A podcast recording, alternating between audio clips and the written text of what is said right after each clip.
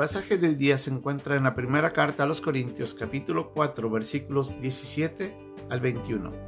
Por esto mismo os he enviado a Timoteo, que es mi hijo amado y fiel en el Señor, el cual os recordará mi proceder en Cristo, de la manera que enseño en todas partes y en todas las iglesias.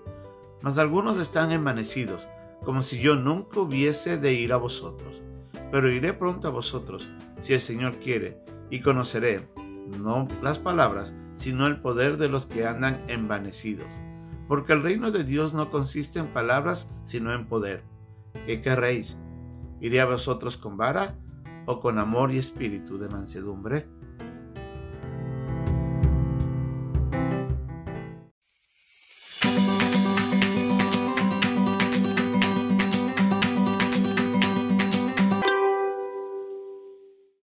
La corrección bíblica una de las herramientas vitales para mantener la vida santa dentro de la iglesia, pero también para ayudar a los creyentes a corregir su vida y encaminarse hacia una vida piadosa, son lamentablemente o mal utilizadas dentro de la iglesia o a veces no usadas por miedo a causar daño.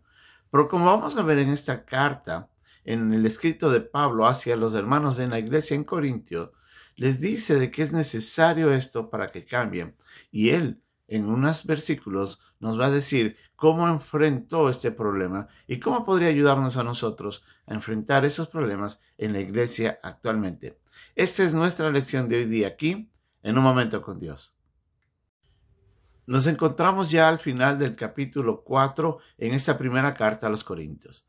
Eh, debemos entender que esta carta principalmente, a diferencia de otras cartas de Pablo, no tiene el propósito de dar instrucción eh, doctrinal básicamente. Más bien al contrario, utiliza varios ejemplos y varios problemas que estaban en la iglesia para enseñarnos cómo tratar esos problemas.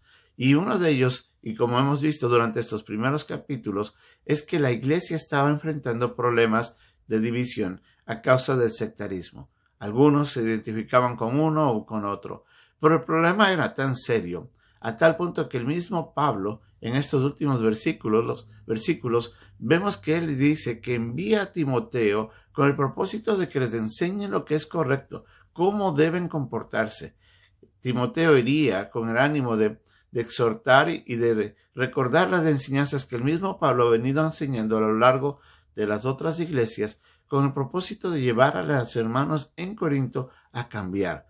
Su anhelo era, obviamente, la santidad de la iglesia y les dice que tengan que tener cuidado, que deben dejar de que esa, esa palabrería que los había envanecido y que los había hinchado en orgullo estaba generando problemas.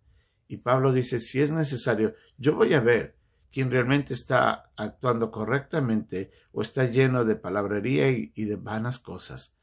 Pablo estaba seriamente tomando acciones en este mal comportamiento y les dice que si es necesario, él va a tener que llegar y cuando él llegue va a tener que ejercer vara si es necesario o si no, él se mostrará en amor y mansedumbre. Pablo les dice, yo voy a ir y espero que cambien, pero si no cambien, yo voy a tener que tomar acciones serias para que eso cambie. Pablo estaba tomando seriamente la santidad de la iglesia, el buen comportamiento, porque era, como él mismo había dicho en los versículos anteriores, era el templo del Espíritu Santo. En la iglesia estaba Dios y Dios tenía que ser glorificado y no el pecado. Y Pablo les dice, yo voy a ir y espero no llegar a ustedes con vara, sino llegaría con amor y con mansedumbre. Por eso dependerá de ustedes. Pablo estaba tratando de buscar el cambio, la santidad dentro de la iglesia. La iglesia, lamentablemente, a causa del pecado, como mismo la Biblia nos enseña, el pecado puede entrar en la iglesia y leudar toda la masa. Y es ahí donde tenemos que tener cuidado de que no permitamos que pecados se presenten en la iglesia y no se corrijan a tiempo, porque eso se puede eh, eh, pasar de una persona a otra y llevar a una conducta general dentro de la iglesia. Ahora, el problema está es que muchas veces o no se ejerce una corrección correcta o a veces se hace una o no se da una corrección por el miedo a actuar eh, de una manera incorrecta. ¿Qué es lo que tenemos que hacer? Pablo más adelante en el capítulo 5 hablará de un caso específico sobre un problema entre un padre y un hijo y cómo el hijo estaba lamentablemente comportándose de una manera inmoral. Pero en el, Evangelio de, de, Mateo vemos al Señor Jesucristo que hace un, nos da unas pautas, unos principios que podemos usar. En primer lugar, nos dice ahí en el capítulo 18 que tenemos que buscar a un hermano, al hermano ofensor, y hablar personalmente y decirle lo que está mal.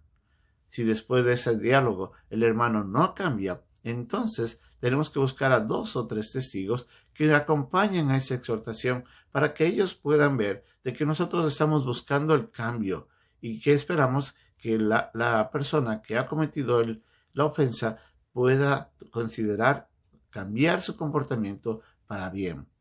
Ya después, si es que después de ese llamado la persona no cambia, entonces sí debería ser presentado a la iglesia y expresar su mal comportamiento. Todo tiene un propósito del cambio. Pero si ya la persona al final no desea cambiar, entonces sí se debe a sacarlos de la comunión de la iglesia por un tiempo hasta que exista el arrepentimiento. Pero en ese tiempo tiene que haber también el trabajo de la restitución, de la restauración es muy importante. A veces se trabaja muy drásticamente cuando se ejerce disciplina. Y ahí es donde la disciplina, en vez de ser provechosa, puede ser más destructiva todavía, porque produce quebrantamiento de la iglesia, produce, puede producir división o separación de algunos por siempre. Entonces hay que ser muy sabios de la manera como se hace esa exhortación. Pablo en la carta a Gálatas nos dice de que nosotros tenemos que considerarnos cuando vayamos a hacer una reprensión espiritualmente tenemos que hacerlo de una manera pensando que yo puedo estar en la posición del ofensor y cómo debería ser tratado si yo fuera el que hizo el mal.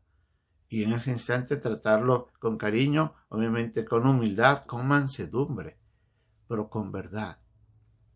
Mucho tiene que ver el acercamiento si existe un acercamiento apropiado, si existe un acercamiento piadoso, dependiendo de Dios, dependiendo de, la oración, buscando eh, pasajes bíblicos que ayuden al hermano al cambio, se puede lograr mucho.